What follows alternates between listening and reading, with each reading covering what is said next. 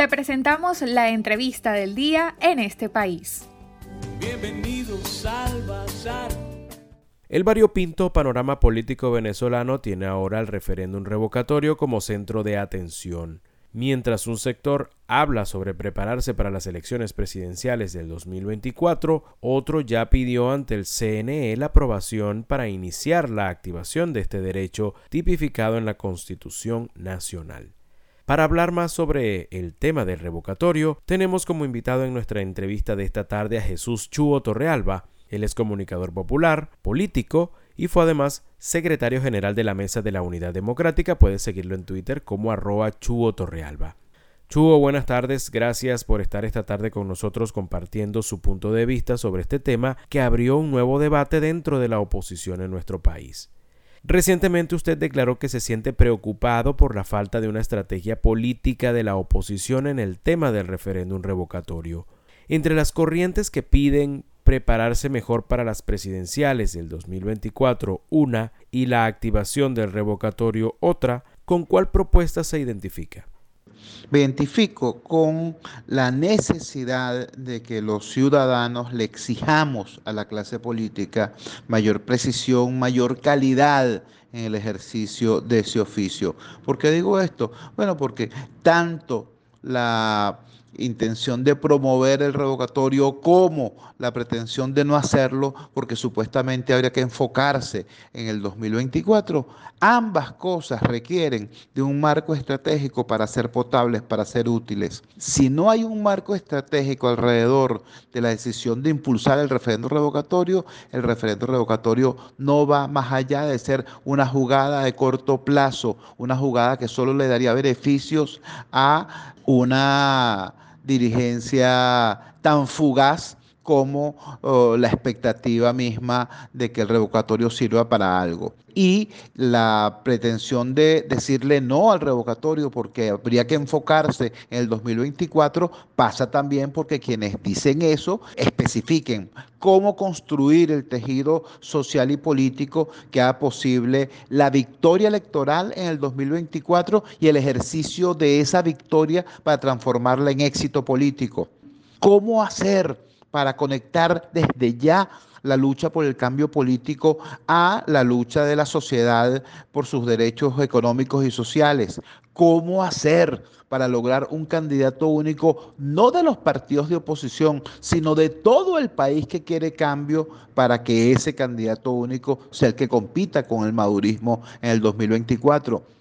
Si esas cosas no se explicitan tampoco, entonces corremos el riesgo de que los que dicen que hay que esperar al 2024 lleguen al 2024 como llegaron ya al 2018 sin acuerdo, sin idea clara y refugiándose entonces en, la abstención o en cualquier otra salida sin mayor sentido. Entonces, eh, repito, yo me identifico con la necesidad de pedirle a quienes postulan una cosa y la otra concreción y diseño estratégico.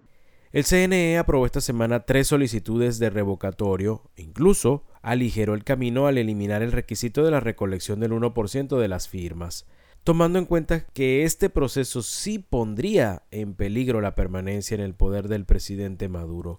¿Cómo analiza esta medida que simplifica el referéndum revocatorio? En el planteamiento de tu pregunta afirmas que el referendo revocatorio sí pone en cuestión, eh, sí pone en peligro la permanencia en el poder de Maduro y eso no está tan claro. Eso no es así. El proceso revocatorio, al no estar reglamentado, sigue en manos discrecionalmente de una estructura institucional sobre la cual el presidente Maduro ejerce un ya aprobado control. Así que, por el contrario, tanto la celeridad en aprobar eh, las solicitudes de revocatorio como las decisiones sobre la marcha para facilitar ese proceso, más bien lo que indicarían es cómo el poder parece muy interesado en que en efecto la oposición se meta por el callejón del referendo revocatorio. Como el poder no da puntada sin dedal, eh, yo creo que quienes están hablando del revocatorio, impulsando el revocatorio, tendrían que pensar con mayor detenimiento sobre esta circunstancia. Les recordamos que estamos conversando con Jesús Chubo Torrealba, él es comunicador popular, político, además fue secretario general de la Mesa de la Unidad Democrática, también es fundador del Radar de los Barrios. ¿Por qué cree que los movimientos que están solicitando la activación del revocatorio son minoritarios y hasta ahora no están involucrados los partidos del G4? Creo que los movimientos que están impulsando el referendo revocatorio son claramente minoritarios eh, por dos razones fundamentales. Una tiene que ver con la irresponsabilidad del liderazgo eh, político partidista convencional. Es eh, sencillamente inexcusable, inaceptable que estando clarísimo para todo el mundo en qué momento se cumplía el lapso previsto en la Constitución para que fuera exigible el referendo revocatorio, las llamadas direcciones partidistas no tuviesen un criterio claro alrededor de esta uh, circunstancia. Este es un nuevo ejemplo de cómo tenemos uh, unos líderes que no lideran, unos dirigentes que no dirigen, sino que sencillamente están a la expectativa de jugada en jugada, ¿no? sin diseño estratégico y más bien marcados por un fuerte oportunismo, ¿no? Esperando ver eh, o cuál es la opinión de la gente o qué es lo que se decide desde el norte para entonces eh, fijar una posición que siempre será acomodaticia. Eso es extremadamente lamentable, eso es extremadamente inexcusable. La otra razón por la que estos movimientos que impulsan el revocatorio son claramente minoritarios es que este es un tema político institucional que no está en la agenda de la gente. En la agenda de la gente está la sobrevivencia económica, en la agenda de la gente está el tema de la salud, en la agenda de la gente está el tema del acceso al gas doméstico, por ejemplo, o el tema del combustible, o el tema de la seguridad ciudadana. Esos son los temas que están en la agenda de la gente. ¿Cómo explicarle? Mire, en este momento en que el empleo privado está tan deprimido y el empleo en el sector público dejó de tener sentido, el emprendimiento ese eh, el camino que un sector muy importante del país desarrolló como estrategia de sobrevivencia. Ese emprendimiento, esa capacidad de emprender ha sido amenazada con reformas legales que transforman el, registrar una, un emprendimiento, una compañía, eh, en algo extremadamente costoso, extremadamente oneroso. Ningún vocero político de la oposición se ha referido a eso, por ejemplo. ¿Por qué? Bueno, porque no tienen que ver con el día a día de la gente. Entonces no pueden extrañarse de que eh, frente a hechos de naturaleza estrictamente político-institucional, la distancia de la gente sea también, el desdén de la gente sea también eh, extremadamente marcado. Para finalizar, Chuo, luego de la victoria en Barinas, la oposición se vio favorecida al mostrar una imagen unitaria. ¿Qué implicaría para este terreno ganado el no afrontar el revocatorio con unidad y sin una propuesta clara de cara a futuros procesos electorales, principalmente las presidenciales del 2024. Me parece importante esa relación que establecen ustedes entre la victoria de Barinas y el tema de la imagen unitaria.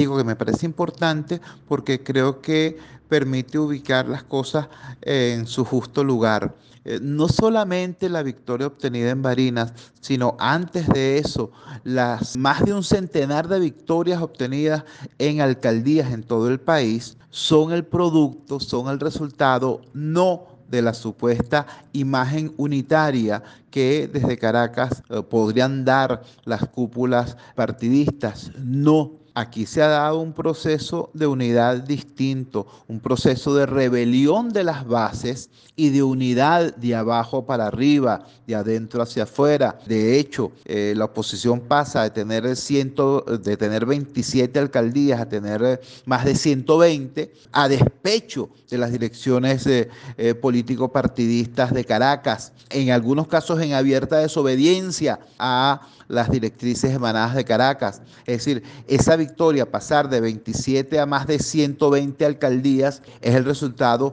no de la unidad, entre comillas, eh, formal de las cúpulas partidistas, se produce en realidad como respuesta de las bases a la necesidad de construir una unidad eh, real allí en los sitios donde se da el combate político y, y la lucha social. Lo mismo pasó en Barinas. Yo creo que hay que recordar que mientras estaban en Barinas trabajando comunidad por comunidad, municipio por municipio, para lograr la victoria de Sergio Garrido, en esos días finales de diciembre, en Caracas estaban las cúpulas partidistas cayéndose a dentelladas entre ellas por el tema de la mantención o no del gobierno interino, por el tema de cuáles eran los acuerdos políticos previos, el reparto de las áreas de influencia y de los recursos para eh, entonces convenir o no en la reforma